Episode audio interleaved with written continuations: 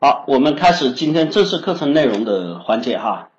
我们今天跟大家去讲的这个呢，是我们说的这个关于啊这个这个题目哈，我们自己在做的时候有一点点这个自己心里也知道哈，可能感兴趣的人不多，但是呢，我很想去跟大家去讲一个深刻一点的话题。我们要今天要去讲的叫爱与自私，人性、家庭伦理的社会性。这个东西是怎么由来的呢？啊？原因很简单哈，这个东西我们是说通过一个电视剧叫《隐秘的角落》哈，我不知道最近有有有有有没有同学看了这个电视剧啊？小鹿同学看了哈，我们说爱与自私、人性、家庭伦理的社会性哈，隐秘角落带来的思考。呃，这里面有很多同学呃，我呃，居然有很多同学看了哈啊，你出乎我意料，我是怎么接触上的呢？是这样的哈，这前前段时间不是说那个那个这个一嫂子不讲了一期这个关于我们说这个呃乘风破浪的姐姐嘛，对吧？这个是因为看了这个一期这个综艺的哈，乘风的破浪的姐姐，那里面呢这个一嫂子这个就忍不住去八卦了一下这些姐姐的近况哈，结果八卦里面呢就讲了各位有一些姐夫嘛。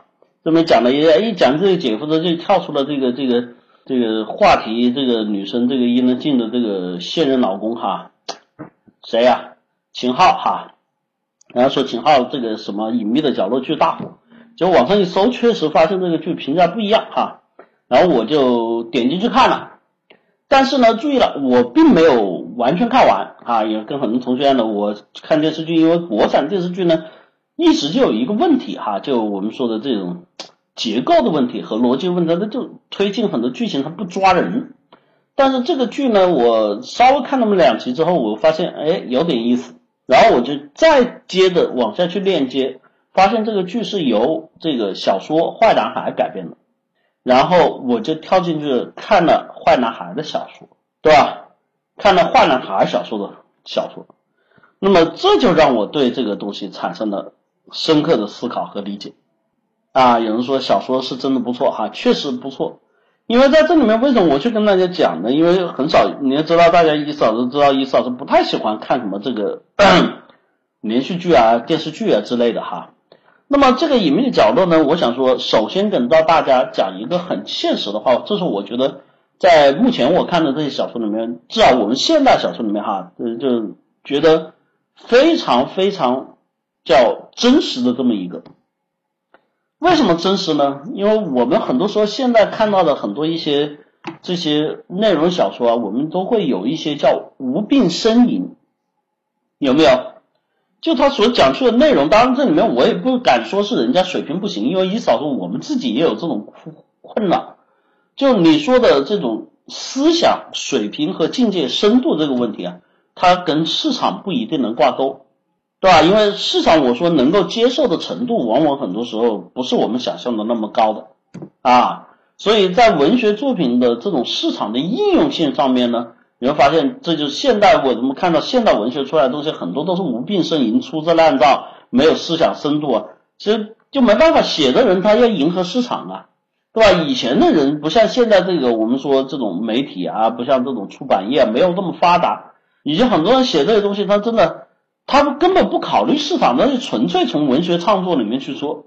就你们说的这个路遥当初写这个这个这个我们说的这个作品，他根本就没考虑过所谓的反响，也没考虑过所谓的这个这个市场，对吧？人家可以写到为了这部小说直接可以自己写到吐血而亡，对吧？这就是我们所说的。那当然写出的这个深度，对吧？写出来这个文学的这个内容的这个东西是完全不一样的，对吧？所以这个地方我们说了哈。小陆同学还挺有文学造诣哈，我说陆遥，你要知道他写了哪些书哈，所以在这个地方我们说了啊，呃，我不敢去说别人的水平不行，但是我得说，确实这一部小说我们可以看到，确实有不一样的地方，不一样的地方是什么？他描写的这个人性啊，没有单纯的从一个角度，就我们说的善恶的角度去深入，他而是从我们说的家庭结构关系和我们说的。青少年成长的角度去切入，而这个切入之后呢，我们看到了确实确实特别特别的怎么说呢？呃，嗯，我应该说哈，有点真实。我们一讲到经常我们说的很简单，在座的各位哈，我们现在看看正常的，就我们说的大众啊，就我们说大众舆论和这个我们所说认识的这些内容，对于青少年我们说的感受是什么？我说的青少年这三个字啊，大家说一说你们对于他这个青少年所反馈出来的这种思维是什么？来告诉我，青春、羞涩、校园暴力、单纯，还有吗？青少年哈，来，活力啊，叛逆、压抑啊，迷茫、脆弱、反抗啊，调皮。注意到了没哈？当伊老师讲青少年这个阶段的时候呢，大家所体现出来的，最多最多也只会讲到叛逆。对吧？啊，我们再加一些，就无非是真的像小孩过家家一样的校园暴力。但是我们要注意了一个点哈，首先我们说青少年，我们经常认为的是心智不成熟，实际上我们说青少年的思维，我们说哈，就可能他精力不够多，对吧？他对抵抗诱惑的这种能力没有那么多，他不成熟的地方仍然有。但是我想说。青少年在智商和智力上面跟成人还有没有区别？特别指的这个十四、十五六岁、十四岁左右这个阶段，在智商上面能告诉我跟成人还有没有区别？对，除了经验不足，在智力发展这个阶段，我告诉你哈，基本上区别不大。所以在这个地方呢，我们一就很多时候忽略了青少年我们所说的。由于智商同时在线，哈，我说智商在线跟成人一样的情况下，心智、心理、心态的健康，对吧？你要讲的小屁孩儿，对吧？一讲就是小屁孩儿，你懂什么？但是，呃，跟过一次老师课程的同学都知道一个很核心的点，什么点？知道吗？就一次老师讲的，我们说这个社会最能够使用的力量。不是我们说的武力和暴力，这个东西说句实话，对现代社会来说，能使用的人不多，而且能使用的都是低层次的人。真正我们说在这个事上面更需要的是什么？心灵的力量。心理学在这里，我想说对人的影响是非常强的，而人与人之间的相互影响，心理学的影响实际上是同样存在的。所以我们很多时候会忽略性的把这个青少年，包括很多同学你自己刚刚经历过青少年，我们这里很多同学最多也就二十郎当岁，对吧？你离青少年最多也是，哎，有人说我是老人，那隔才隔个七八年，是吧？照你这么说，一嫂是不是都去观察净土了？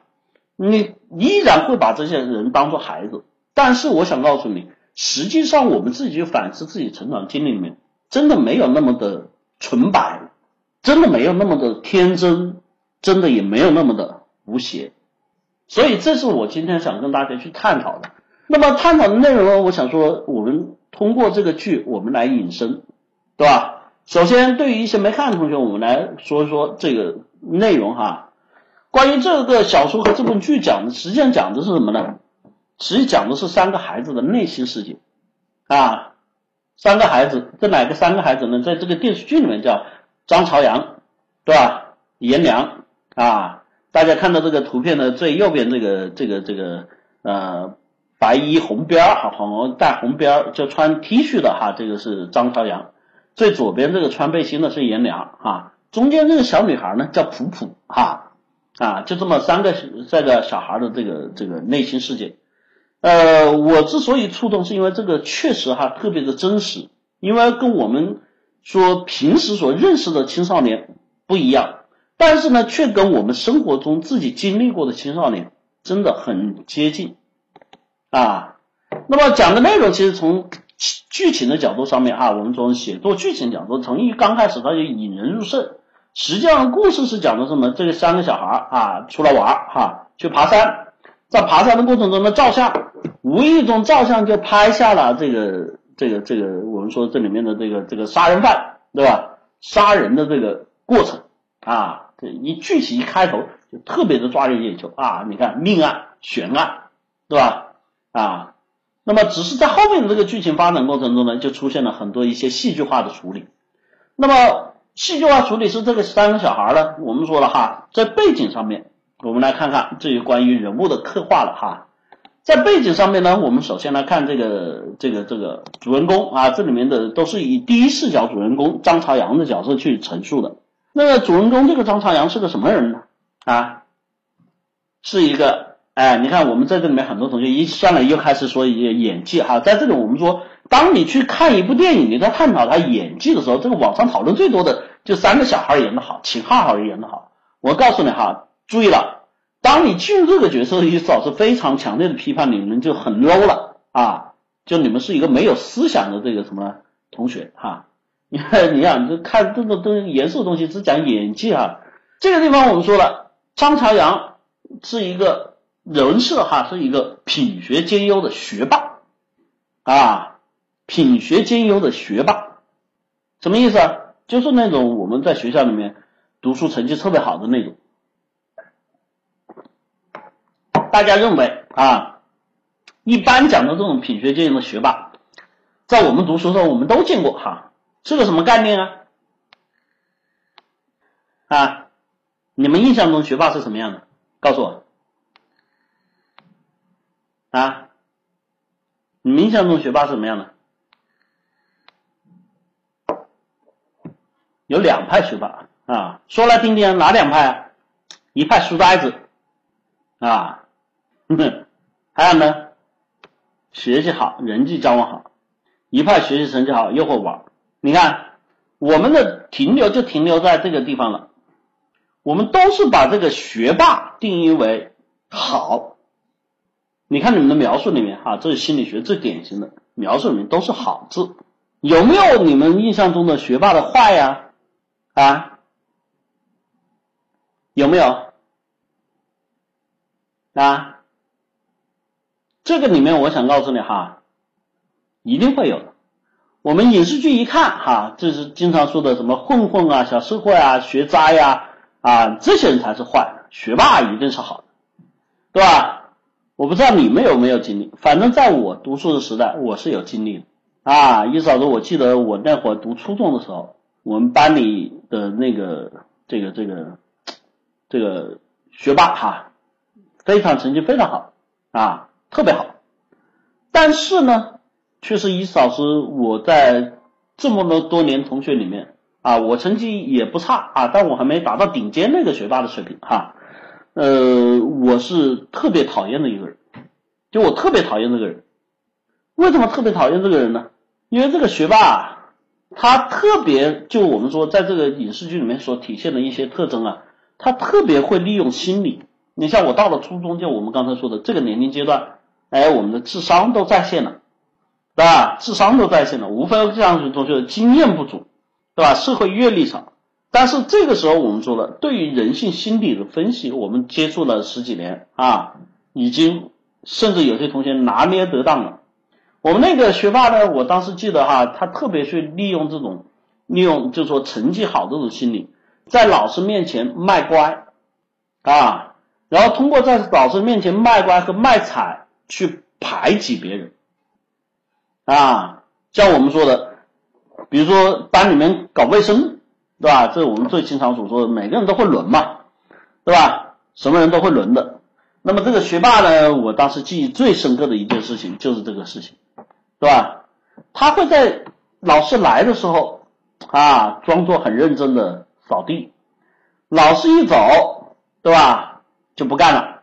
你们说这算啥？这不很小家家吗？我要告诉你啊，可怕的地方在于什么呢？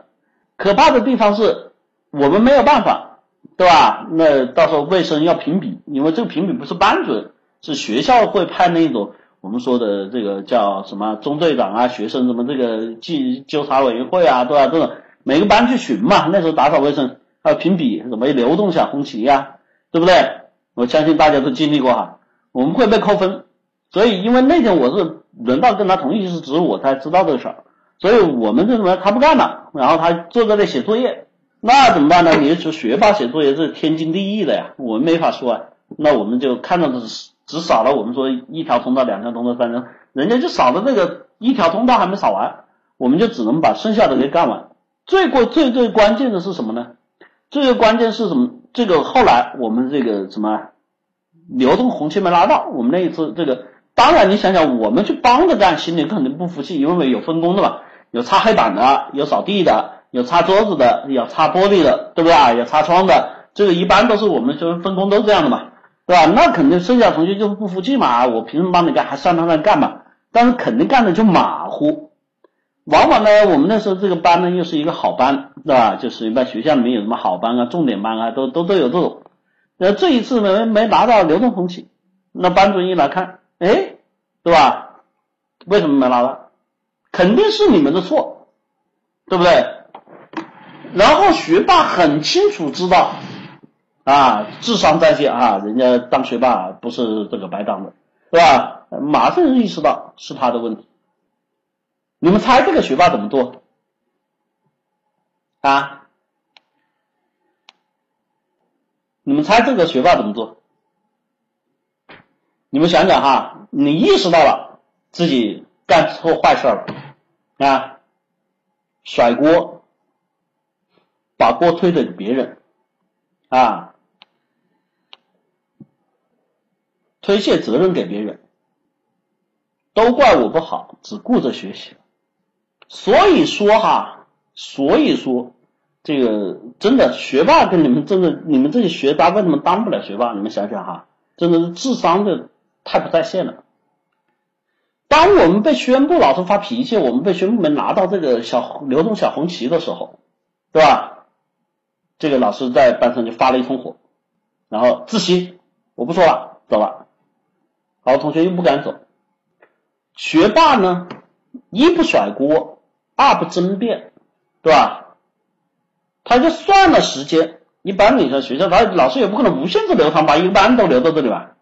啊，算了时间，算了，基本上大概我们那一次是大概到了五点半，对吧？老师很多家长肯定都要催的，都急了，再不回去肯定不行了。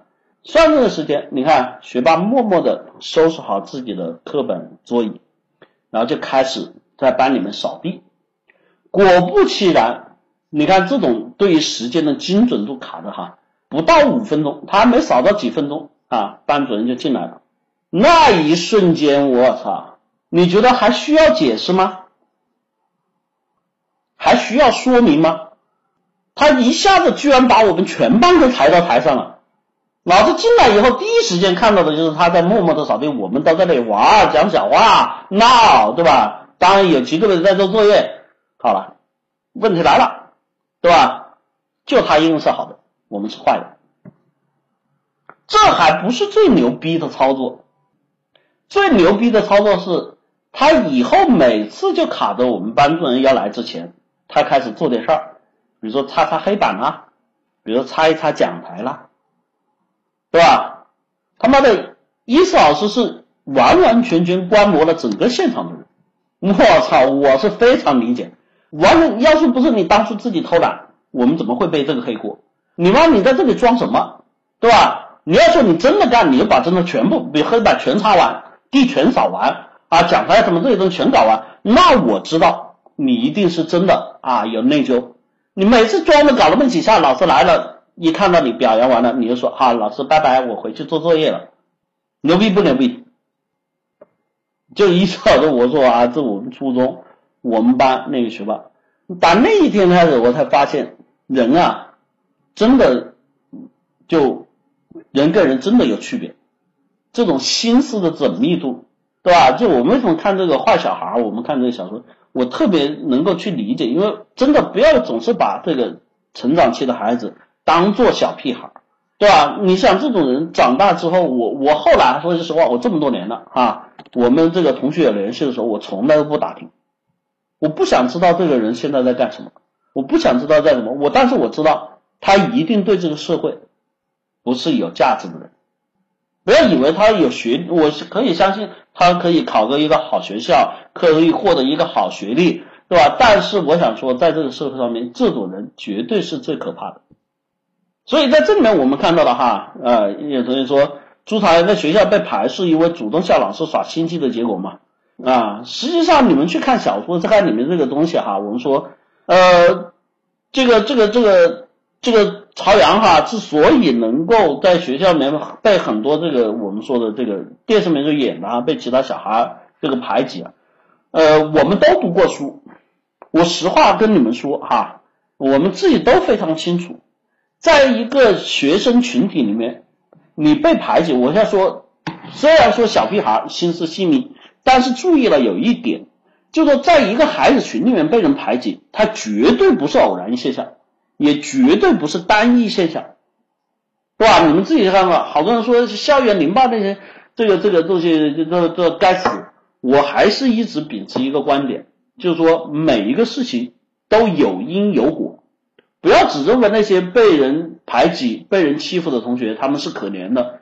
我想说，可怜之人必有可恨之处，对吧？你比如说，你你就是因为弱欺负，我也跟大家讲过了。我们读书成长阶段，我看过了多少弱的，对吧？像我跟大家讲过的小胖同学，对吧？被人欺负，能欺负得了吗？对吧？你自己人品不差，你跟人相处，你各方面没有问题，你会有人挺出来帮你出头的。所以在这个地方，我们所看到的哈，第一个，这是我们说关于描写这个张朝阳，实际上在学校里面是被人排挤的，这是影视剧引入的第一点。第二点呢，有一个很重要的背景，待会我们会去讲，他的父家庭是父母离异的，礼仪状态。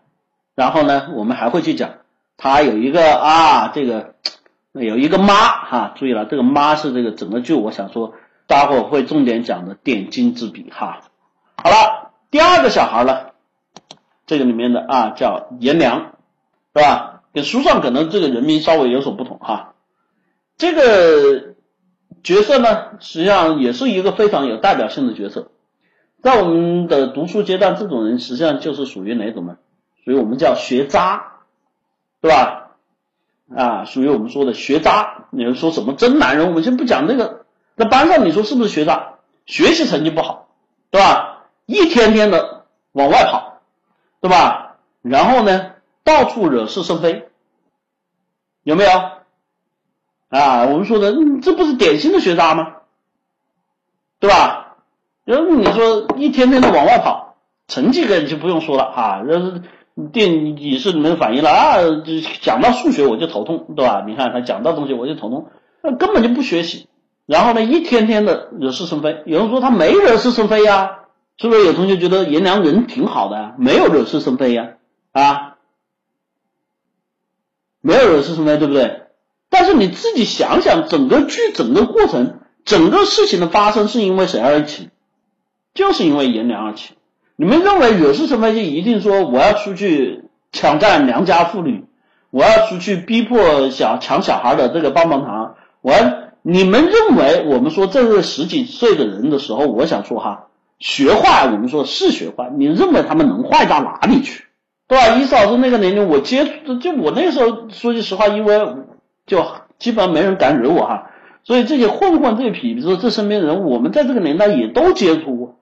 那时候读书时候那些同学，你你说句实话，真的那些我们说的学渣，就我们说的那些混混，实际上去讲品格、讲这些东西，就像我说的，在我眼里还一定比那个学霸要强。没有几个真的坏透的人，没有。但是你说为什么呢？因为那个时候青春期，对吧？你说的仗义，其实因为我们说社会经验不足嘛，你不懂什么是仗义。你想想，为什么叫惹是生非啊？你把这个普普，对吧？这个带出来，这个事情，你说你是仗义也好，什么也好，事实的结果是不是惹事儿了啊？什么东西一言不合就是我要出头，我我觉得看不惯。对不对？这是不是惹事儿了？这不是你们说的什么道德不道德、正义不正义？我们只看一个结果，他是是不是也能对吧？这个 老警察对他这么好，对吧？他让老警察差点连命都没有，这是不是他惹的事儿？你大的这个份上就不要你管，真正不要管的时候你又搞不定，对不对？这我们说的哈，这是一个非常典型的形象。但是在这里面设计的这个，注意了，我又得去讲。设计这个人物形象背后呢，他的家庭背景是什么呢？家庭背景是他妈没了，然后他爸呢坐牢了，实际上是疯了啊，然后被送到了孤儿福利院，对吧？这我们说的啊，这个人物，啊学学我们说的这个学渣啊，甚至是我们说惹是生非的痞子哈。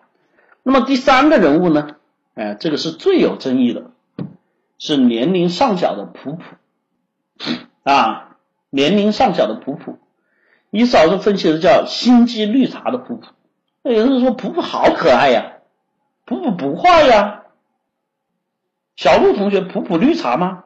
我们只说几个细节啊，很简单。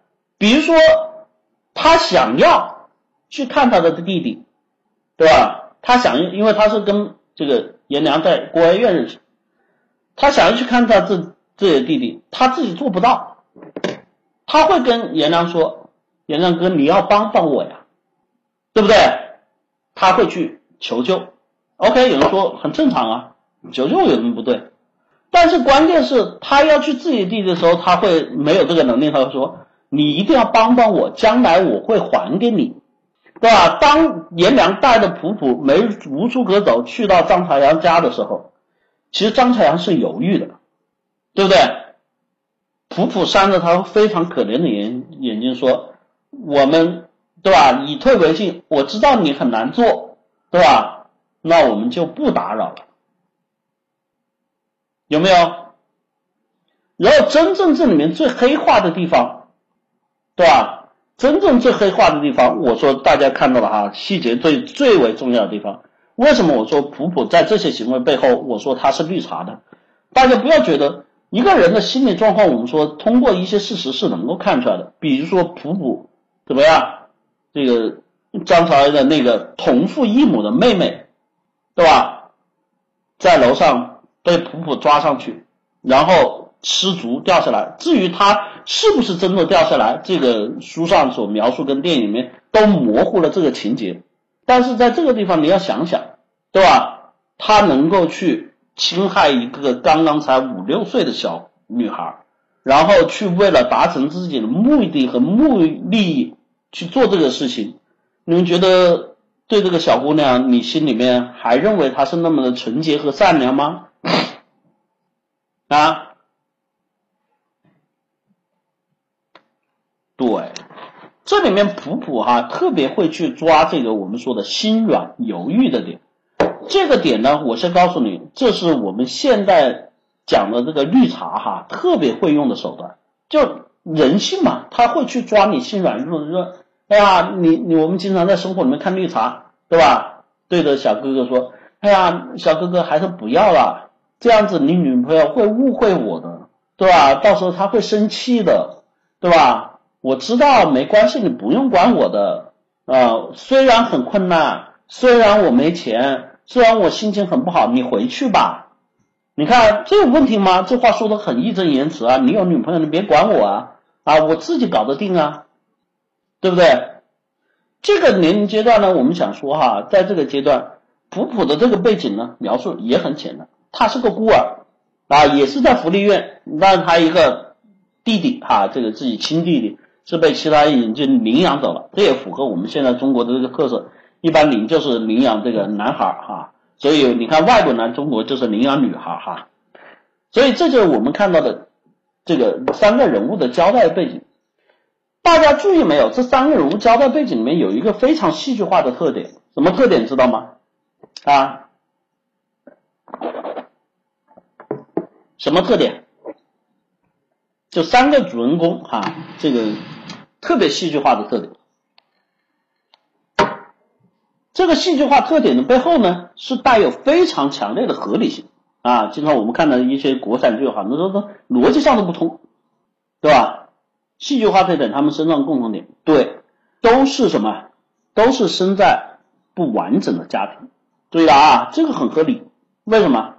因为你们看这个事情过程，讲这个故事里面合理的地方，它就是它的逻辑。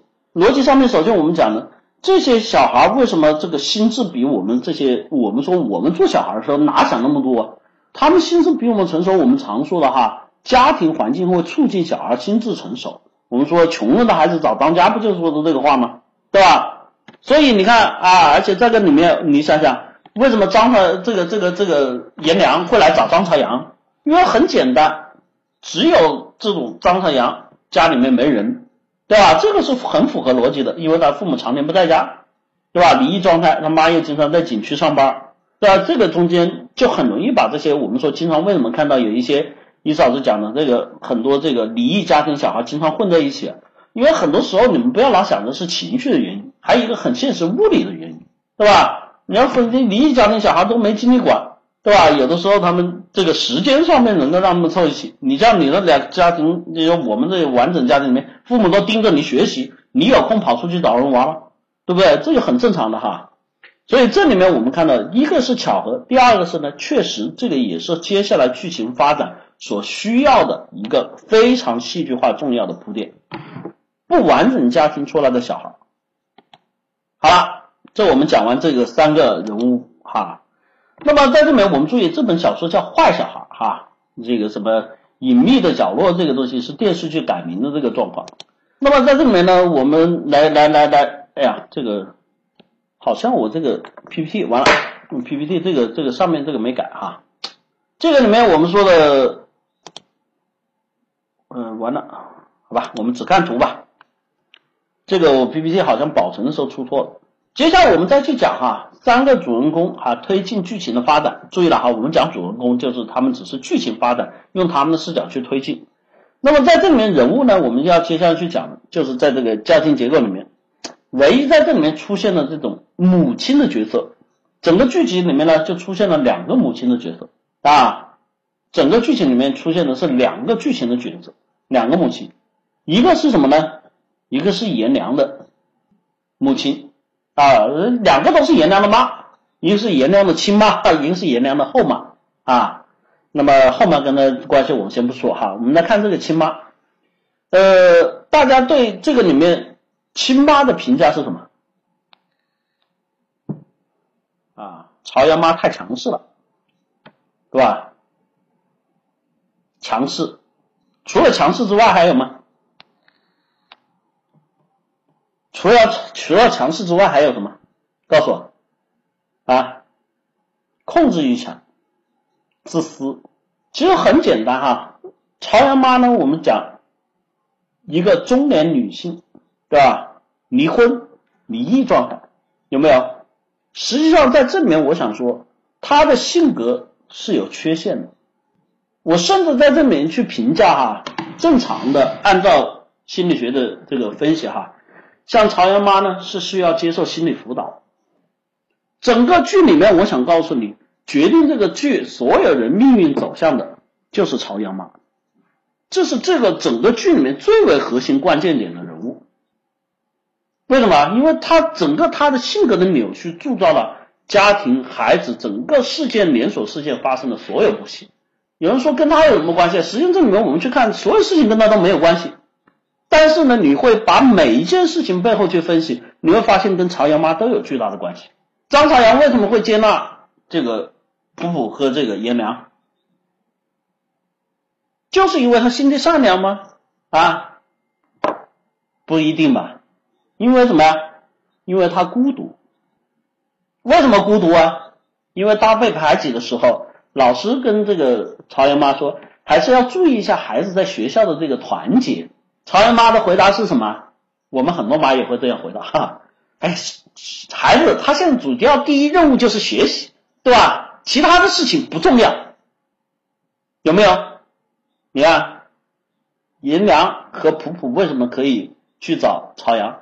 你要朝阳如果有很多的小伙伴，生活很丰富，对吧？然后，嗯，说句实话，你普普和颜良，我先不说帮不帮吧。至少不会在后面发生这一系列的动。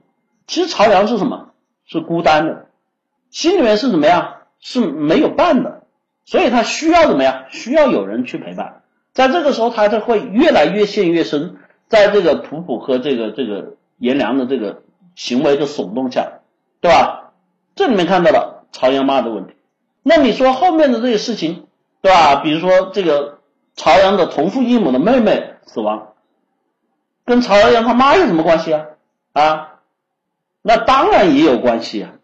你想想，如果他能够好好的处理整个家庭人员成员之间的关系，就不会造成这个彼此之间的这种矛盾和对立。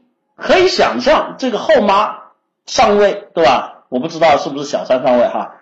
进入这个家庭的家庭分崩离析的时候，曹阳妈一定是跟他出现过剧烈对抗的，所以才会造成了对什么他们两个家庭之间的这种我们说剧烈对抗，才会产生这个敌意，才会让这个我们说那个小女孩妹妹对朝阳有那么大的这个对抗性，对不对？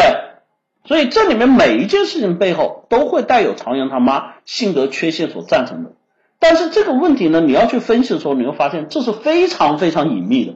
无论从情理和法理上面，我们经常讲的话，讲法律、讲道德，你都归结不到朝阳他妈身上。你们发现没有？你讲法律、讲道德，都跟朝阳他妈半毛钱关系没有。这是最可怕的。所以这部片子为什么叫隐秘的角落？哈，大家要去理解这个内核和意思。我们经常在生活里面说。李老师今天讲的是什么？社会家庭伦理。很多时候我们所看到的一些事情，它在隐秘的深处会去塑造我们不同的一些事情发展方向，会形成不同的人格，会造成不一样的社会问题。这个我们说的啊，很多时候我们去单纯的讲，呃，从法理和情理上面，朝阳他们没有任何问题，是一个我们甚至要去说，哎，有人说他很可怜。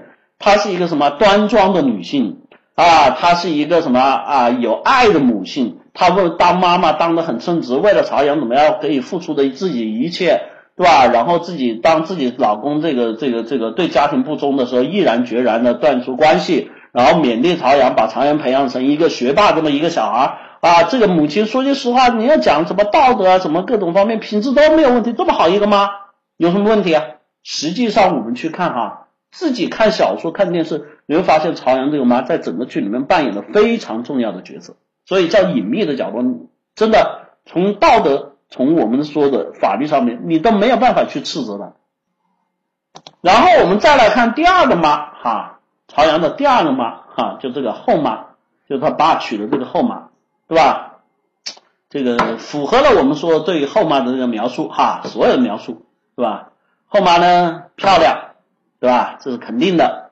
然后呢，这个后妈怎么样呢？哎，吃醋啊！对于这个非自己亲生的这个子女啊，这是一定是进行这个对抗敌意的，对吧？这也片面的，因为他的这些自私，最后造成了他女儿的死死亡，对吧？然后在他女儿死亡之后，他又疯狂的去进行这种骚扰和报复。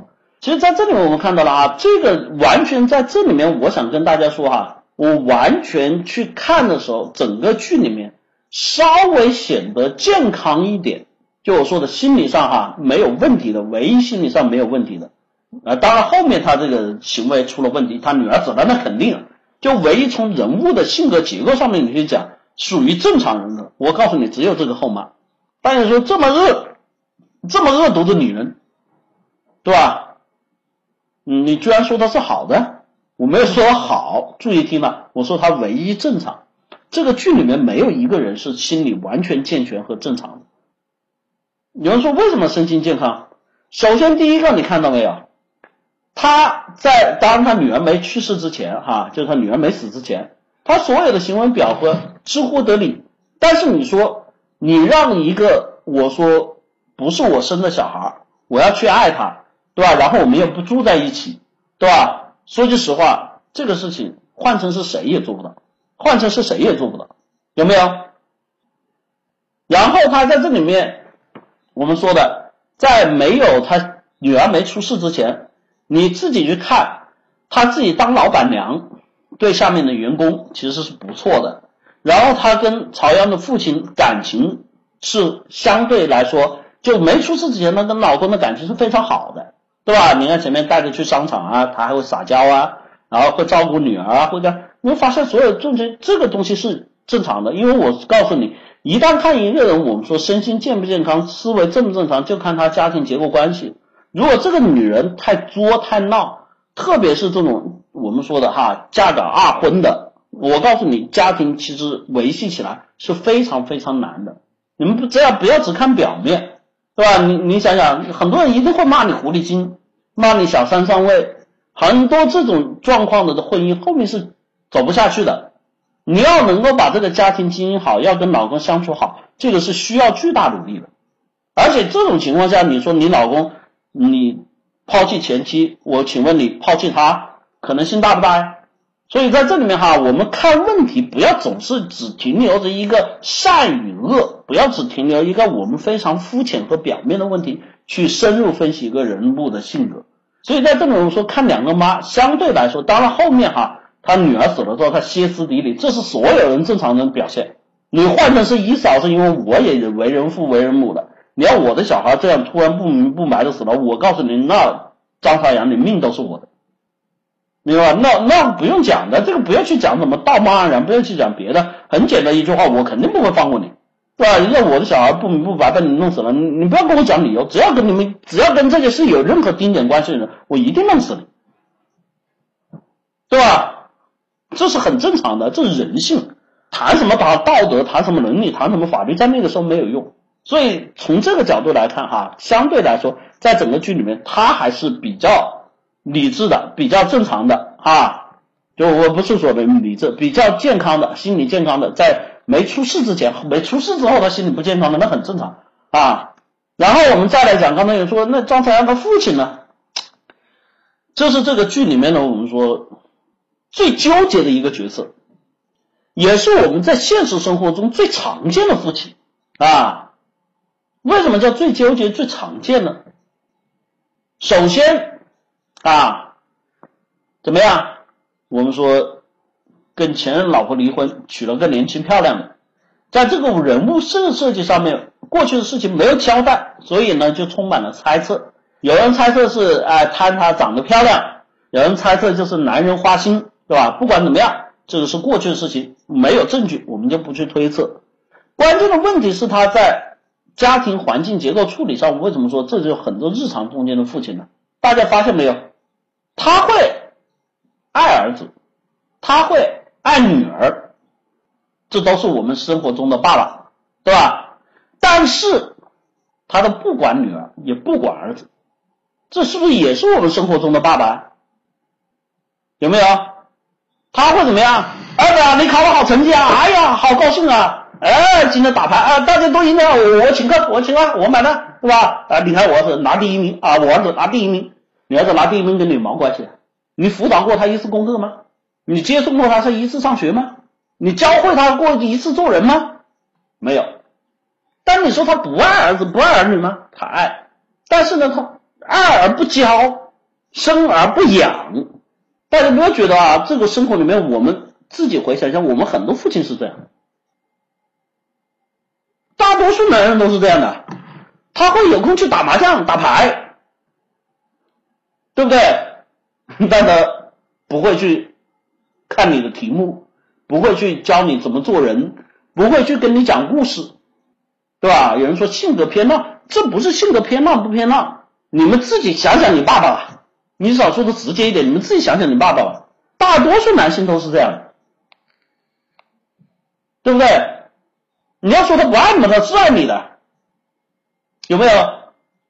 很现实，对不对？很现实。我我跟你们讲的这个过程中，你们不要看戏剧，我们说戏剧就是矛所有矛盾剧烈冲突，它要去塑造这样的过程。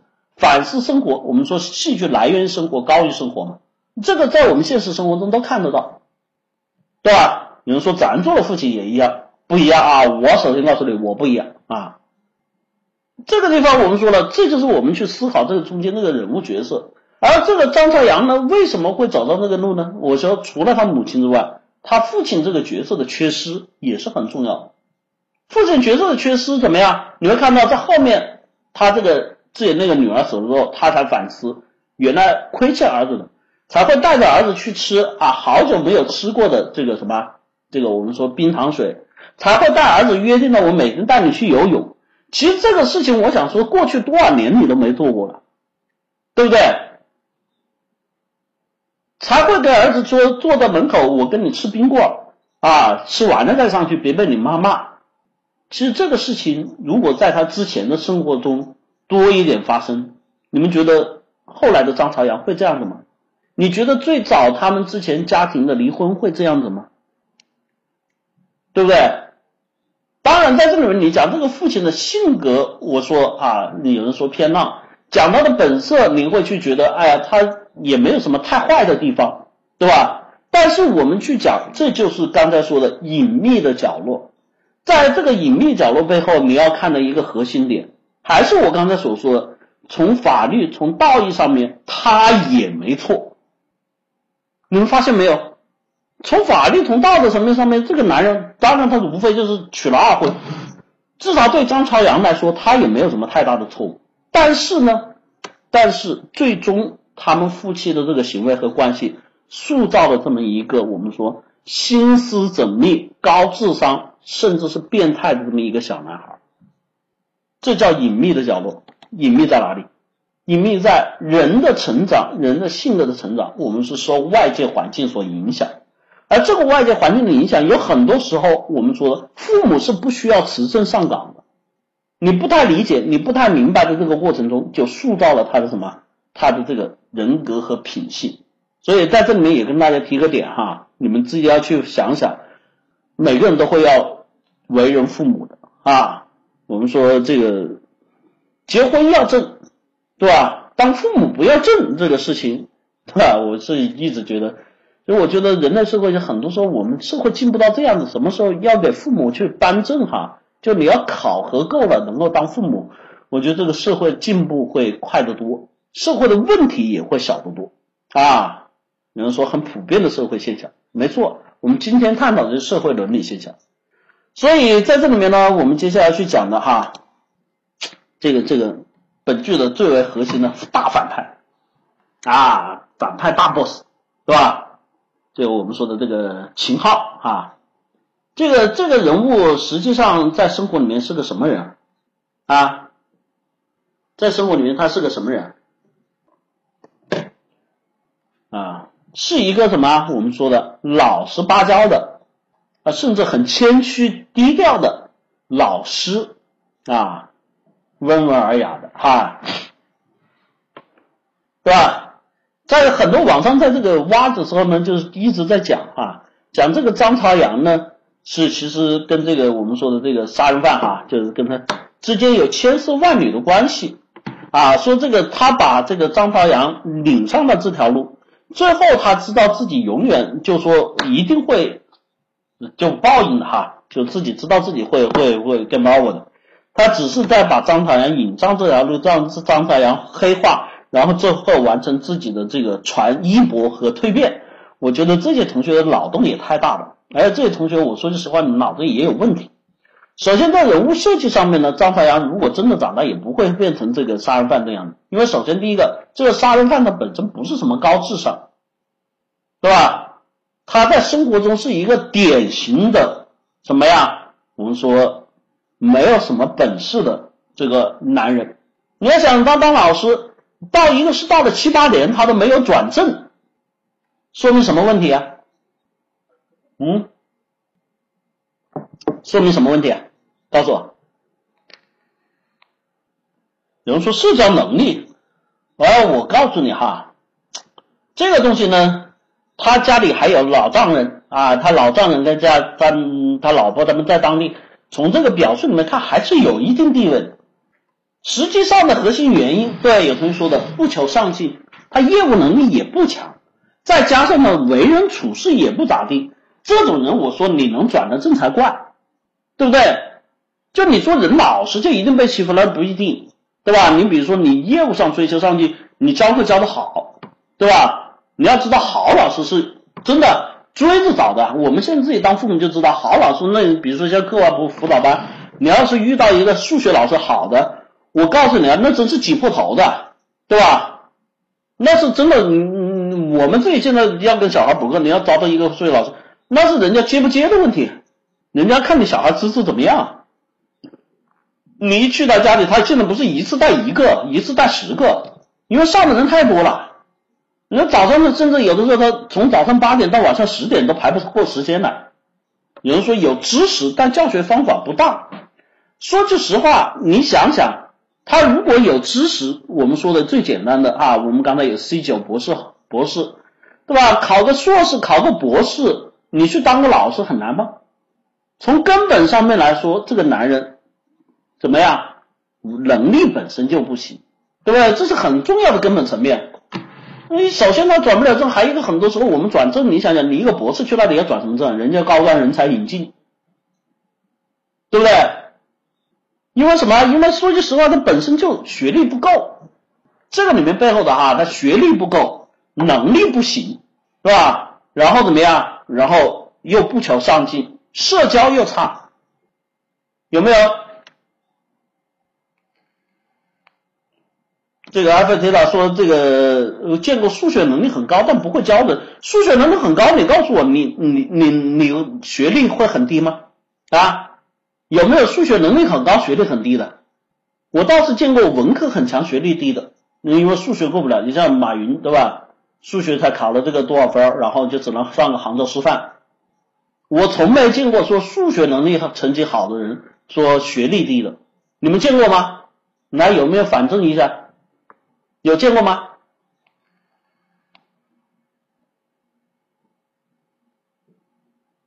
啊，这个里面我们说了哈，首先第一个，它本身从背景、从社会结构背景来说的，到一个地方当老师都转不了正，很重要的第一大原因门槛就是他学历不够。像现在我们说引人才引导这类，你只要学历好哈，你都去小地方，因为他是上门女婿嘛，对吧？找。去找的这个女孩，实际上很多时候说上门女婿，就因为很简单一个道理，为什么说上门女婿？很多时候是因为能力不够，对吧？你在当地，你又可以留校，又可以任教，你什么条件好，那女生女生肯定跟着你走嘛，对不对？所以在这里面，首先第一个，他本身能力是不高的啊，就不要跟张朝阳比，说张朝阳长大会跟他一样，我不认为。第一个能力不行，社交不行，然后能力社交不行呢？自己的内心又是什么变态的？什么叫变态？你想想，生活里面这种什么都不行，但是呢又特别谦虚低调的人，你们自己细细的品一下，你们觉得这种人心里面是个什么结构啊？心里是个什么结构？能力不行，对吧？然后怎么样？社交不行，生活中谦虚啊，温润，很低调，对吧？然后还被你看，被亲戚嘲笑，被自己的丈母娘、老丈人、老婆嫌弃。你们觉得你你们在经历这些时候，你觉得你心里会发生什么样的变化？一定是会被心里会被压抑的扭曲起来，对不对？对这个电影里面、电视里面还专门拍了他的这个秃头啊，好多人还怀疑秦昊是不是真的秃了，这是现代高超的化妆技术哈。这个地方你看他秃头原因很多说什么精神焦虑，长期在这种高压情况下产生的焦虑，然后自己又无解，这个人心里面肯定是扭曲黑化的。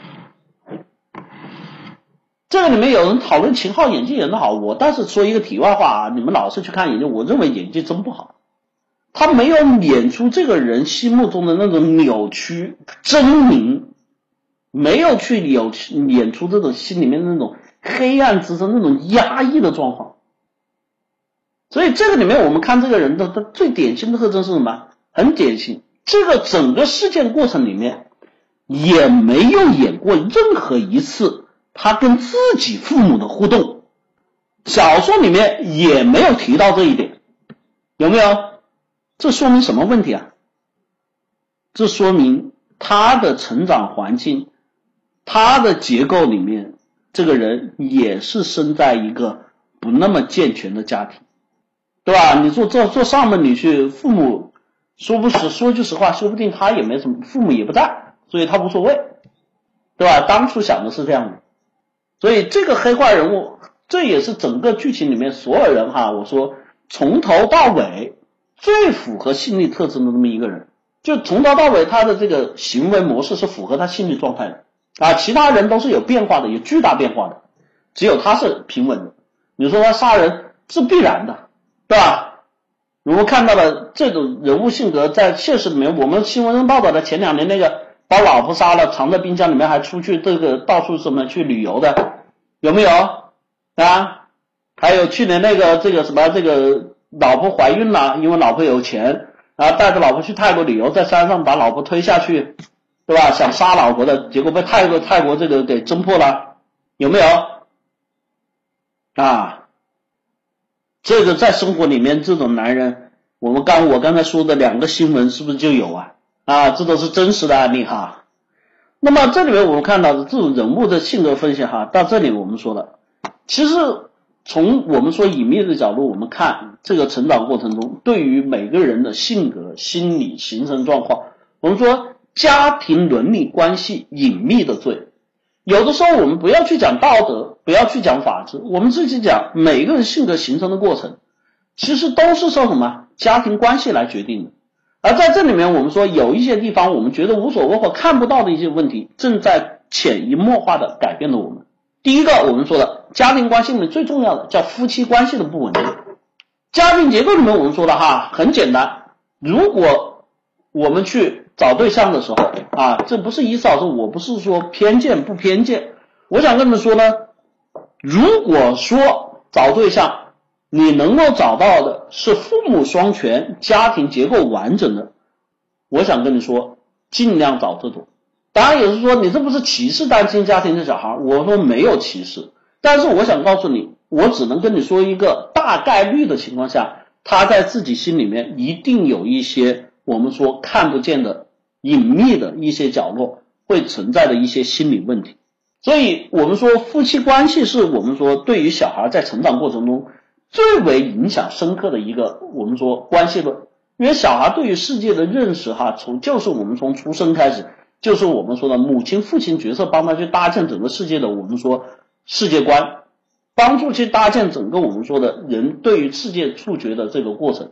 也是他去构建整个家庭伦理和社会关系的最重要的，我们说的支撑结构。父母二婚的，我想说，我说家夫妻关系不稳定，你觉得关系稳定会二婚吗？啊？你觉得关系稳定会二婚吗？所以这个地方我们首先说啊，这个我并没有说歧视某一部分，但是我想告诉你，大概率的是会有这些问题。好了，这个一个因为夫妻关系，我们很多时候，你比如说看到的经常有一些例子哈，比如说家庭关系里面缺少爸爸的女性，家里面缺少爸爸的女性啊，就你或者就即便是离异或者爸爸缺少哈，你会发现你们找这种女性的时候，绝大多数时候这种女性是极度缺乏安全感。你们会发现啊，即便她性格就是假小子那样的大大咧咧的。但是他极度会缺乏安全感，婚后一定对于你的生活是有非常多的这种干涉的，他一定就我明确告诉你，很多时候出现的行为，他会查手机，他会怀疑你的不忠，他会时时刻刻我们说的就是什么时候都要粘着你，因为为什么？他心里面在男性角色的这一块，因为是最能去奠定家庭环境里面万安全的这个角色，他会缺乏，我们说缺乏爸爸的女性往往有这个特点，然后我们说的。哎，家里面缺乏母亲的男孩啊，家里面缺乏母亲的男孩，我想告诉你哈，很多时候你会发现这种男性怎么样？他缺乏一些对人最常见的同情心，他缺乏我们很多时候对于身边人的这种怜悯心，因为缺乏母亲之后，男性的这个生长世界里面就会变得特别的什么，特别冷啊。当然不一定哈，有的时候父亲也会有些父亲能够扮演承担好这种角色。有一些单亲妈妈也可以承担，但是这个付出是非常大的。如果做不到的情况下，绝大概率就会出现这种状况。所以在这里面，我们说的夫妻关系不稳定，对于家庭结构、对孩子的变化是一定有影响的。这个是非常重要的。第一个，家庭伦理关系隐秘的罪，第一条。第二个叫强势父母的命令。就你们在家里面啊，你想想你爸爸、你妈妈，对吧？这里面我刚才为什么说这个朝阳的这个母亲有问题啊？戏里面最经典的一个段落是吗？睡前的那杯牛奶啊，缺少爸爸的男孩啊，我告诉你，大部分内向、腼腆啊，然后怎么样，不够刚强。好，这个我们继续哈，说第二个强势父母的命令，家庭伦理关系的罪。大家戏里面有一个非常经典的桥段，就是朝阳每天睡觉前那杯牛奶，牛奶什么状况？啊，是他妈妈对他的爱，对不对？关心你身体成长啊，喝不下了你也得喝，对吧？你要是喝不下了，那那我妈妈就会觉得啊，我我他妈妈就会觉得你不听我的话了。你要是不喝了，他会觉得你不理解我的善意了。你要是不喝，他会觉得啊，我对你的付出这么多，你却居然不接受，有没有？这个时候你看到朝阳就怎么样？无论怎么样，我也得把它喝完，对吧？这是强势父母。在这个里面，我们看到这是剧中讲的，我们自己回顾生活里面，你想想，你的爸爸、你的妈妈如果有强势的哈，比如说有一些同学的父母，对吧？当官啊、从政啊，或者是做生意啊、当老板啊，对吧？有的时候。这个得说，你必须听话，对吧？你必须听我的。你妈说叫你穿秋裤，你就是穿秋裤，对吧？你爸说叫你吃青菜，你就是吃青菜，对吧？不准你打游戏，不准你打游戏，有没有？小孩子叫不听，老揍你，哪有那么多为什么？有时候要说哪有那么多为什么？为什么跟你解释，是吧？我老跟你讲吃青菜对身体有益健康啊，不用解释，按我说的做。有没有？但是你们发现没有，在强势命令背后，哈，这个松涛同学哈，你说我妈特强势哈，我不知道你爸强不强势哈。你会发现，当你们去面对这些强势父母的时候，你们在人格上面，你看，在戏中的朝阳有没有？在戏中的朝阳里面就会出现一。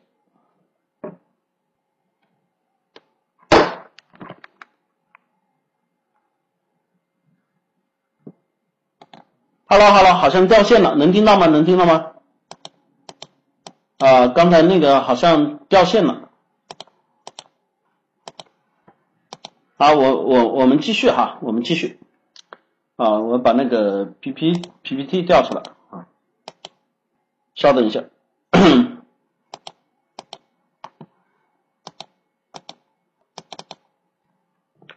在这里我们说了哈，强势父母呢，对于我们说很多时候性格的塑造和形成啊，会制造巨大的障碍。在这里面，很多一些同学，我相信你们自己在家庭里面也经历过一些我们所说的这个这个这个这个，可能父母强势的这个过程，我们说句实话，我们也经历过。我们的反抗是这样的，人性心理反抗啊，我们不是会首先不是会去思考对与错，对吧？在成长过程中，比如说你妈让你穿秋裤。对吧？你爸让你吃吃青菜，这东西我们从道理上面没有人会去考虑对与错，而是在考虑一个我愿意不愿意。当你出现不愿意的时候，我们会发现，在心里面我们就会去反抗，而反抗呢，因为强势，很多时候我们是反抗不了。这个时候我们心里就会出现什么？出现变化。第一个变化，对于父母所讲的，我们都会以后只要是讲强迫的，我们就会首先产生抗拒心理。产生抗拒心理，让我无法逆转的时候，注意了，我们就要有疏通渠道。那么疏通渠道这个东西就会造成，当然每个人被强势背后产生的性格变化就会不一样。疏通渠道，比如说我长期被父母压制的情况下，你会发现有一些同学在进入青春叛逆期之后，为什么特别特别叛逆？这就是因为父母长期压制的一个结果。你会怎么样？你会开始特别特别的叛逆。当然有一些同学还不能叛逆的时候，你会发现。就内心里面会出现一些转化，就会去设计一制造一些小孩，为了去达成自己目的，想尽各种方法的这种心思。我不知道大家你们自己有体会没有哈？那你不给我就自己来，自己来我也反抗不了，对吧？我就不能明面对抗吧？那我就是暗地里怎么样去想方法。所以你看在这里面，张朝阳为什么在这个书书上实际上比电视，因为电视我们说的要过审哈。写的更为黑化，最后他父亲的死，最后整个局其实基本上都是他在设计。为什么设计啊？因为他设计是要维护自己那个完整的精神世界，他要去设计维护自己的那个安全经历。那么这个整个过程就是长期在他父亲母亲的压制情况下，因为他具有高智商，所以他长期就在利用这种方式去构建自己的精神世界，让自己去找到出入口。当他把这种技巧运得足够纯熟的时候，当他遇到这些特别黑化的一些事情的时候，他马上就表现出来这样状况，包括颜良的死，包括普普的死，包括他父亲的死，在小说里面说句实话，都是他通过自己的思维方法去形成的这个必然结果。大家听完这里说，哇，这个片子好恐怖啊！我说，我建议你们去看书啊，书会更恐怖啊。这是我们说的强势父母的命令会造成我们说的性格、行为、心理上的扭曲。第三块，我们说的以爱之名的自私啊，家庭伦理关系隐秘的罪，对吧？我都是为你好。啊，当然，家里面除了强势父母之外，我们还有一种父母，对吧？就像刚才说的，你不喝我给你的牛奶，我会流眼泪，有没有？我会哭。哎呀，儿子大了不听话了啊，女儿大了不听话了，对吧？那我不会去强迫你，但是我会去折磨你啊，我会哭。我会难受，我会叹气，我会念叨，对吧？有人说这叫心理暴力，哈，你会发现他不打你不骂你，但是他会让你心里特别的愧疚，实在最后没办法，我只能怎么样？被迫，我只能从了。这个时候你会发现怎么样？发现自己心里面特别特别的委屈，特别特别难以接受。但是最重要是什么呢？这个地方跟前面我们说被强势父母所压制所不同，压制你会去寻找突破捷径，因为这你很清楚，这不是你想要的。在这种我们说以爱之名的自私背后啊，往往是你自己的妥协。人一旦妥协，你认为是自己做的决定，所以很多时候我们就怎么样，开始变得麻木和懒得反抗。所以以爱之名自私带出的小孩，你会发现一个最重要的点。什么点？特别不具备创新能力，特别不具备突破自我的能力，会开始过得特别的麻木，特别的怎么样？胆怯。有很多人说，为什么我只感觉自己很胆怯、很内向、很胆小？我其实觉得我父母没有强迫我什么，其实这就是以爱之名自私所造成的。对，你不要认为懦弱和这些东西一定就是强压下面的哈。我们以爱之名自私，有很多时候你麻木了，那反正都是要接受，反正要学。你看这孩子长到后来，基本上都会出现这种状况。然后第四个，我们说的家教缺乏的引导，家庭伦理关系隐秘的罪。这里面我们说了，父母对于家庭，我们有很多说，现在小孩吃得饱，穿得好，对吧？还有什么不满足？你们告诉我，吃得饱，穿得好，有什么不满足？就像我在这里面说的，颜良这个这个朝阳的父亲，对吧？一直到了自己的女儿死去之后，开始去看朝阳的时候，才开始回想自己有些地方好像做的不对，对吧？才开始去弥补，带颜良去什么？吃冷饮，吃冰棍，去游泳，带你出去玩。其实这个东西实际上说明什么？在这个过程中之前，他一直是缺乏的。而且缺乏什么？你看打麻将只会告诉啊，你看你看我我怎么样？我我儿子成绩很好。你妈的，你个老畜生！你儿子成绩好，你每天干嘛？对吧？吃喝嫖赌抽。你没有告诉他什么是正确的，你没有告诉他什么是应该的，你没有去教会他整个成长生长过程中应该如何成为一个男子汉，你应该什么承担，什么叫责任？你应该明白，我们说在这里面每个人的品性品格该是什么样的。养不教，父之过。很多时候，刚才我说了很多现实生活中，我们的父亲是真的不会去教小孩，对吧？当然，我们说这是缺乏，还有一种就是溺爱。而爸爸我爱小孩，我什么都给他，给他最好的，你觉得就对了吗？你嫂子最近接受这个辅导的这个这个小孩家里面，家境不错，做生意的，上的是当地最贵的私立学校，对吧？穿的是最好的衣服，给，但是你看呢，小孩现在崩了。他们觉得啊，就不明白。他说问一嫂子，你说现在小孩，我们我们家里环境不错，给他们为什么会这样的？我说为什么这样子？我说第一，我可以保证你每天基本上都在外面。第二，你就算在家里，你也在玩手机。然后他就是不好意思说，意思老师你怎么知道？我说我怎么知道？看你孩子就我就知道，对吧？你小孩根本就没人管，没人教。你以为跟他穿好，在家里请佣人、请保姆啊，什么吃的穿好、穿的好就有用了？父母的角色啊，这是成长生活中对于人生影响最大的。家教不是你教给他就讲礼貌就完了，人生的道理什么是道理啊？对吧？什么是对，什么是错，什么是应该，什么是不应该？孩子生下他不懂啊，对吧？社会教的他们哪些啊？你打开电视，社会教什么？打开电视什么？兄弟跟我学，今天装备直接送，这是电视学的。再打开网站什么？小哥哥，小哥哥，我们来玩吧。他能学到什么？你告诉我。他接触的社会的信息就是这些，但是你作为父母，你不去进行引导，你不进行梳理，对不对？所以这就我们说哈，家庭伦理关系隐秘的罪，很多时候我们看不到，很多父母觉得自己做的没问题，对吧？现在小孩太难教了，我说不是现在小孩太难教了，是你现在社会环境吸引大了，父母都在外面玩，没有人真的沉下心来去管小孩。我们现在走在街头，你随便去看一看。带着个小孩拿着个手机的父母全都是，满世界都是，没有一个人会在小孩蹲在小孩边上。你看那个是什么？你看那个是什么？我跟你讲这个事情的故事，我告诉你在里面的状况，没有。你像上地铁、上上公交，你看带着小孩就往上冲。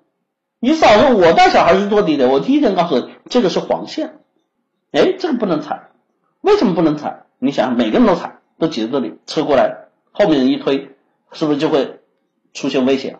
哦，我家小孩就懂，每一次上去每一个动作，我会告诉他，会跟他去讲，然后甚至跟他讲故事，对吧？从而去引出各样各种各样，这就是教嘛，不然的话，你孩子怎么成长？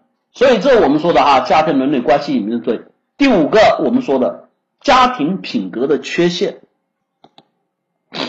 家庭品格的缺陷，因为很多时候我们有很多同学，你们发现没有？其实，当你们真正去面对自己家庭关系的时候，有的时候，一嫂子，我在这里说一句真的不好听的话，我们很多的不说家教不家教，我们父母本身身上就有问题，我们自己父母本身身上就有问题，对吧？贪图小便宜，有没有？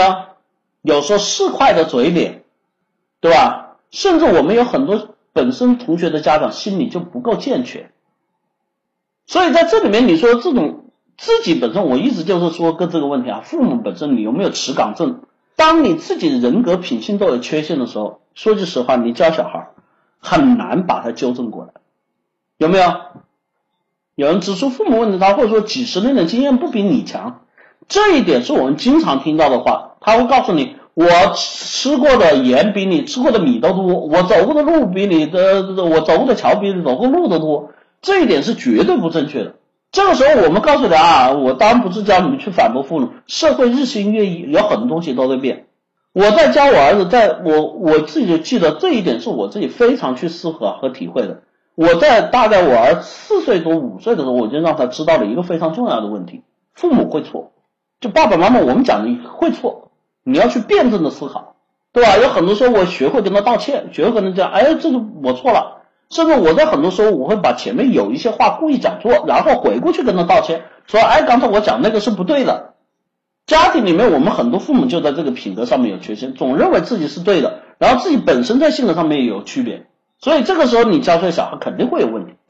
第六个，我们说的家庭价值观的言传身教，对吧？孩子对于你来说，父母就是你先天的榜样，对吧？言传身教，就像我们说的，有很多父母抽烟、打牌。对吧？各种各样的，我们说整个价值观啊，甚至这里面我我想讲，就有的现代哈，还有些父母这个经商的哈，就我听过最多的一个这个教育的言论就是啊，现在小孩读书有什么用啊？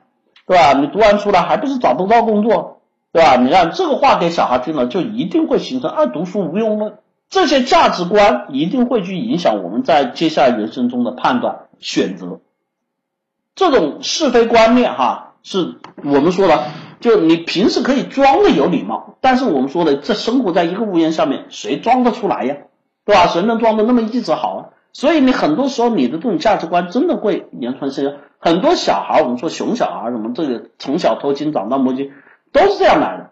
我原来我们班上有个同学，哈喽，这个这这是我同学里面唯一一个，后来我们出来之后他坐牢的，就是怎么样？就是家里面原来的这种。言传身教不好，他怎么？他经常跟着他妈，他妈那时候做生意，小摊小贩，就经常是什么这种，就干这种顺手牵羊、偷便宜的事情。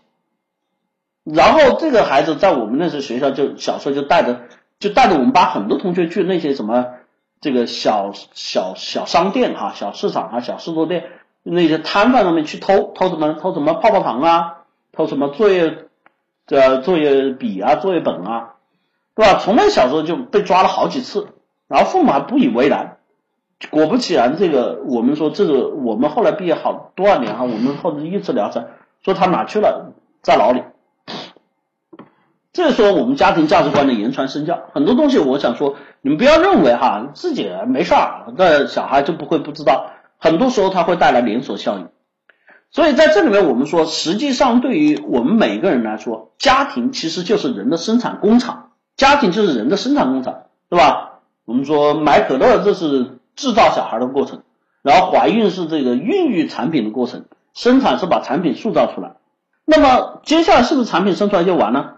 不是，它仍然只是个半成品，对吧？就我们说的，就像我们买一个手机回来，这个手机你打开它能亮，但是里面什么都没有，请问你会投诉吗？会不会？一定会，对吧？那在这里面我们说了，家庭会怎么样？接下来是我们要在里面去装系统，安卓系统、苹果系统。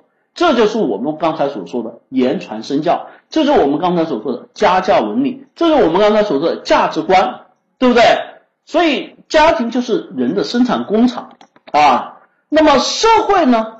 社会其实就是人的应用市场，对吧？你这个产品好不好啊？能不能用啊？技术标准合不合格啊？对吧？这个是什么？这个我们应用市场。啊，我们要把这个东西用的好不好，就看你生产这个硬件好不好，软件好不好，对吧？硬件是我们的身高、体重、长相、容颜、相貌，对吧？软件是我们的知识、教养、涵养、家教、礼貌，对吧？我们的三观价值。哎，你发现这个手机好不好用啊？好用，那就卖的好。哎，什么叫卖的好？那工资开的就高啊，你就是人才啊，对吧？你看很现实吧？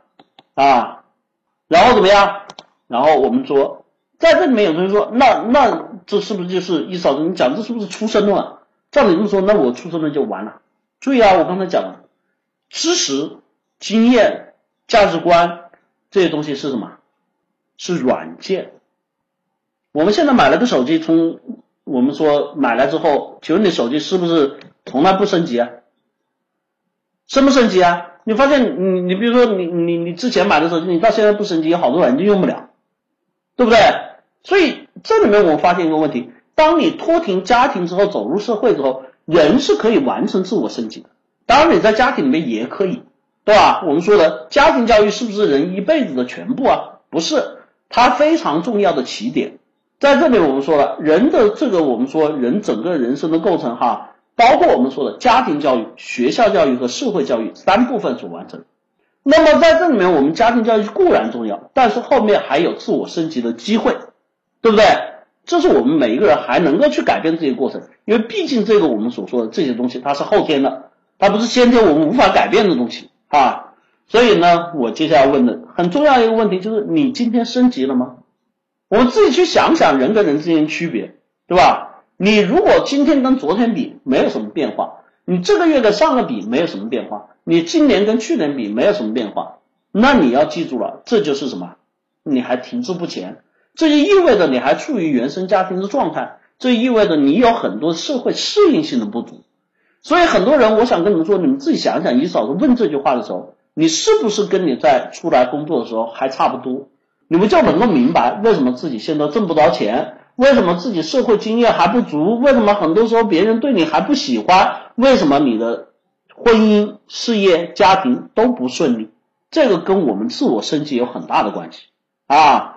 我并不是说今天说完这个之后跟你们找了一个借口，把所有的问题推推到原生家庭身上。你要记住了，原生家庭是问题的出发点，但它不是问题的终结点。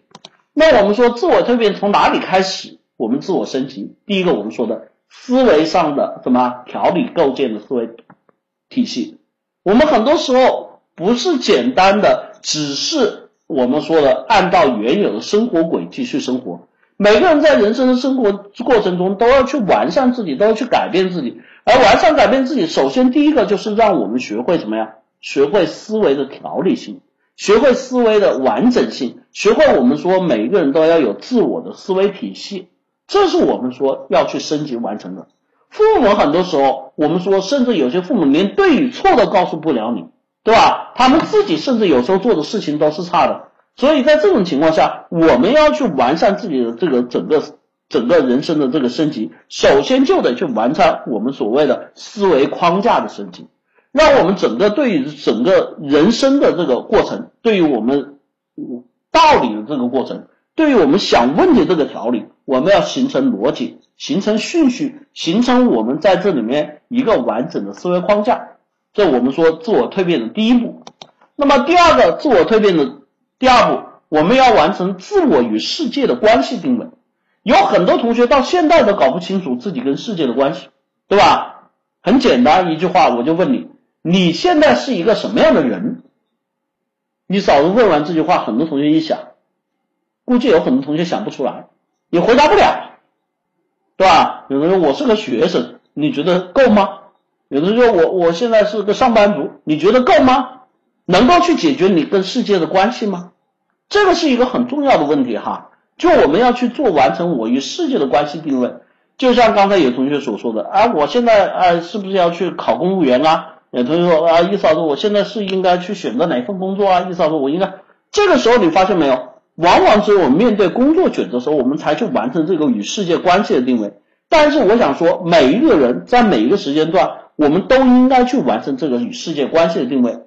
因为你不完成的话，你会发现你很多时候你做的事情就会南辕北辙。所以我们有很多时候为什么去干一些这个很混蛋的事情、很耽误时间的事情啊、浪费生命的事情？你其实想想，就有很多人为什么到最后靠情绪、靠欲望来驱动自己？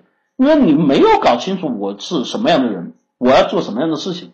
所以你看，学生很多人就说，我就会想去谈恋爱。我就想着去打游戏，我就你会发现，你因为没有做好自己的关系定位，你不会知道自己的学业是最重要的，你不知道自己知识增长是最重要的，你不知道这个时候学历对你来重要的，其他东西我不是说不要，但它不能够本末颠倒，它不能成为你的主，你不能说，哎，我每天我们有很多学生看见没有，就每天想着如何去玩，想着每天如何去谈恋爱，想着每天如何去泡妞，想着每天如何去打游戏，这就定位的失误。那么有很多同学工作之后，然后工作，哎呀，我我就说抱怨，抱怨啊，工资少，抱怨社会劳动强度高，抱怨。但是你没有考虑自己所在这个职位上的定位。我们有很多人干了很多年之后，你发现自己还是那个屌样子，对吧？你做了一个行业做了三年五年，居然对这个行业的运营规则不知道，居然这个行业的很多信息不知道，你想想，你是不是会失败呀？我是想说，意思是我说你做一个行业做到一年，你就基本上熟悉整个行业。做到三年，你这个行业里面就一定要是专家；做到五年的时候，你一定在这个行业里面要是成为顶尖的人才。而很多人是没有这个概念的，就我拿一份工资，我打一份工，我上一天班，对不对？那一定你的人生会有问题。第三个，我们说的情绪情感的理性成熟。刚才我说了，由于我们前面这个工作没做好，很多人在解决问题的时候，在处理问题的时候，我们都是什么？靠自己的情绪和情感。来做出判断，我喜欢我不喜欢，我高兴我不高兴，我想要我不想要，有没有？如果你按照这种思维方式去判断的话，你会发现生活中的很多事情就变得怎么样？就变得乱套了。因为什么？欲望的满足是无永无止境的，然后情绪的控制是永远怎么样？永远是非理性的。很多时候判断的时候，我们发现，往往情绪使然的事情，往往你做出判断都是错误的，你会冲动。我们经常说冲动的惩罚，为什么要冲动惩罚？因为冲动时候都是不理智的，对吧？你你一句话不合，你跟人干架，你说实话有什么意义？打赢了进派出所，打输了进医院。你看这些情绪，你不会去理性的思考，对吧？你在单位里面，对吧？你会发现，我看着不爽，我就顶撞领导。你要顶撞领导对你有什么好处啊？面临的就是失业嘛。有的人说我就是看不惯，看不惯是一回事，你处理方式又是一回事。对吧？成熟理性的方式不是说让你去妥协，而是你有其他的方法，不是说真正出了什么问题就靠骂、就靠打、就靠发泄情绪能够解决问题，不可能，对不对？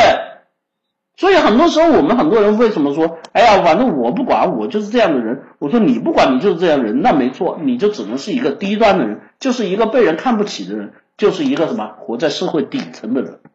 第三个我们说的什么？融入人群的社交情商。我们说自我蜕变的这个过程中间很重要一点，我们是人类是社会型生物。那么社会型生物，我们目目前的社会的架构，我们目前的社会商业模式，都是按照这个什么社会型群体构造来进行实现的。那么这个要求的一个很重要的问题，你要进入现代社会，你要生存，你必须融入到人群里面。而融入人群里面，你想人跟人不同，这就需要你能够有什么察言观色的能力。人跟人之间需求不同，这就需要你有什么？有我们说表达沟通的能力。人跟人之间有性格的不同，这就需要有什么？相处沟通的情商，是吧？在这里面，人跟人之间欲望和目的不同，这就是有我们有什么人际关系的这种思考。所以，人与人群的社交情商，对我们很多来说，是我们生存在这个社会中间去必须推行的一个过程。像我们在里面说的这个大反派，对吧？这个老师。你想想，他为什么这么多人转不了正？除了业务能力不行之外，大家很统一的说的，就是他不会人情世故啊。同事们说啊，下班我们一起去吃吧，他会说啊，我不去了，对吧？同学，我一起吃火锅吧，我又不去了。你想想，你长期跟人家都融不到一起，那真正评职称兵奖金的时候，人家肯定不会在那个记投票器上面写 yes，人家肯定不会在那个投票栏上写你的名字。我都跟你不熟，我为什么会投你？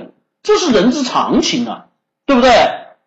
所以在这里面，我们说必须去完成自我的成长啊。第五个，社会运行的三观价值，三观就是我们说的人生观、世界观，是吧？价值观，价值观是指什么？是与非的问题，对与错的问题。人生观是什么？是我人生生存的意义的问题。世界观是什么？我们知道这个世界是怎么样的。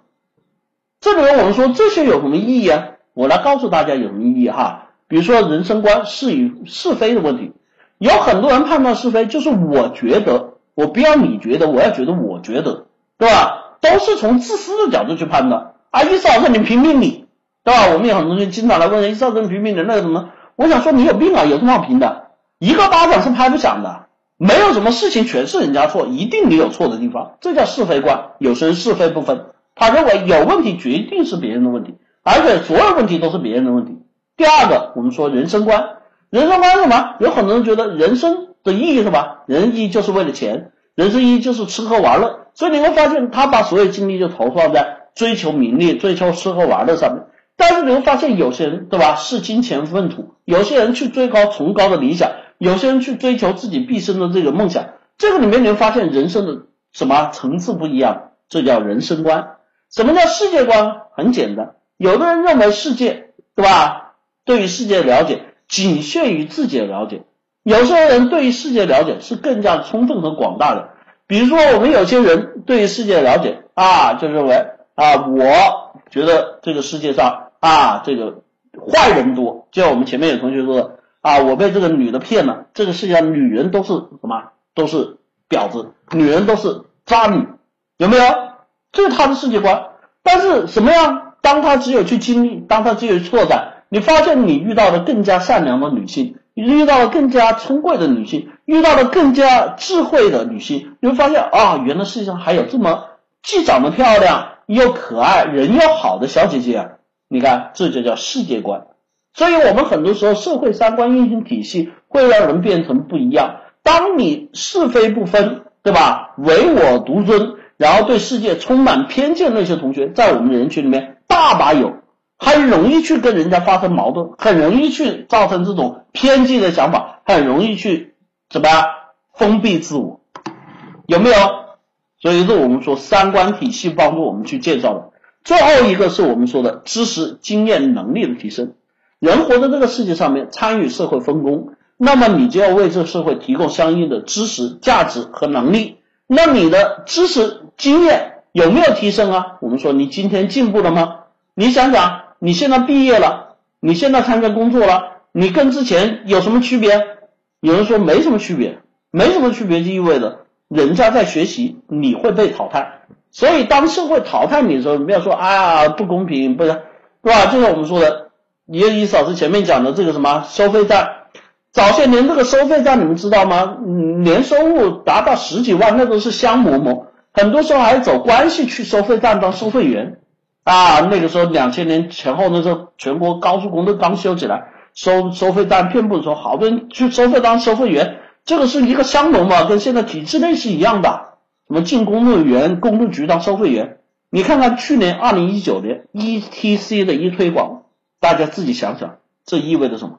网上有一个非常经典的视频，大家去搜一下，有一个说，我干了十几二十年了，我把我全部青春都献给收费站了。三十几岁，你说现在不要我了，你让我去干什么？我说怪谁呀？社会本身就需要你知识和经验能力提升。你干了十几年，你说你没有经验能力提升，每天就知道收费给钱，那没有办法。这就是社会，社会的变化会日新月异，会越来越快。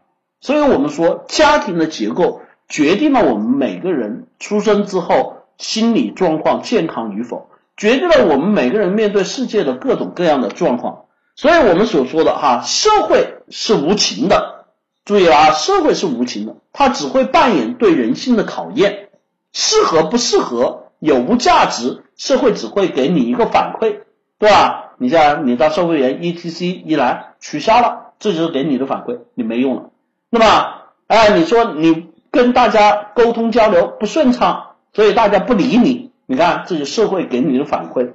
啊，你说，哎，老师，我能力不行，我做啥啥不行，然后你找不工作，你看，这是社会给你的反馈啊。有的人说，你看我，我有的时候我我这个人脾气性格很暴躁，很容易发脾气，然后怎么样？你跟人起矛盾，然后把人打伤，然后怎么样？把你关到了派出所，你看，这是社会给你的反馈。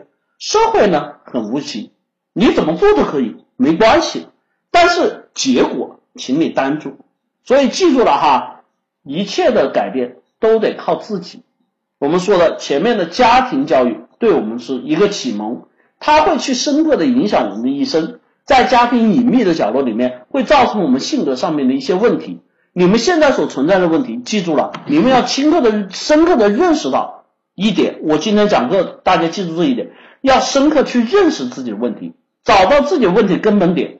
当然。我们不要去找到责怪家庭理由，就我怪给你找了个理由怪原生家庭，不用，你应该是什么？应该是更快的去调整自己，去提升自己，去改变自己，这才是最重要的。不然你终将被社会淘汰。当然，怎么样改变？欢迎去参与我们的课程啊！像我们所说的，去提升自己在解决问题上面的思路，让自己去能够有条理、快速的解决问题。啊，找到事情解决的方法，提升能力的课程，请报名我们的立体思维法。像我们刚才说，与人交往啊，提高我们的沟通能力，提升我们的情商，教会你礼仪教养、沟通、情商、为人处事，请报名我们的结构化社交。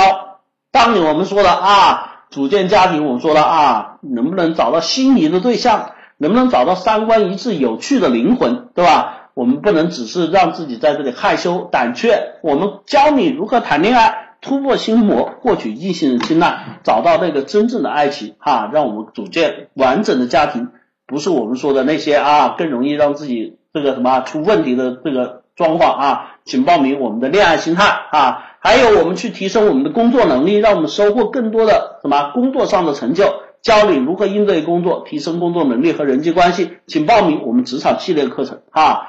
我们这些课程呢，说句实话，是帮助大家真正去在生活中怎么样成长、提升、升级、改变自我的途径。所以，老师不教，家长不会。当你遇到这些问题的时候，欢迎去报名哈，报名我们的课程，报名热线二三五七五二幺五三四和三三九三零幺四二五五两个 QQ 号，也欢迎大家关注我们的微信，我们的个人微信号 i 杠下划线 think 啊 think。英文单词思考的意思，T H I N K I 杠下划线 T H I N K 二零四，我们个人微信号，跟大家互动解决互动答疑哈。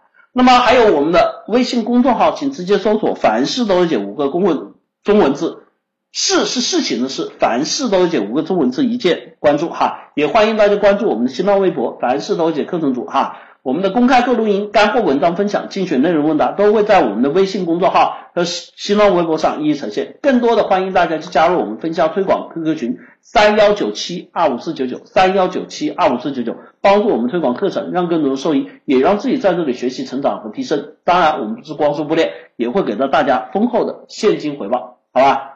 好了，这个说了这么多哈，我们希望今天课程可以给大家带来一些思考，也希望大家可以赶紧去提升自己，改变和成长。这里是凡事都解，我是易思，今天的课程就到这里，谢谢大家，祝大家晚安，拜拜。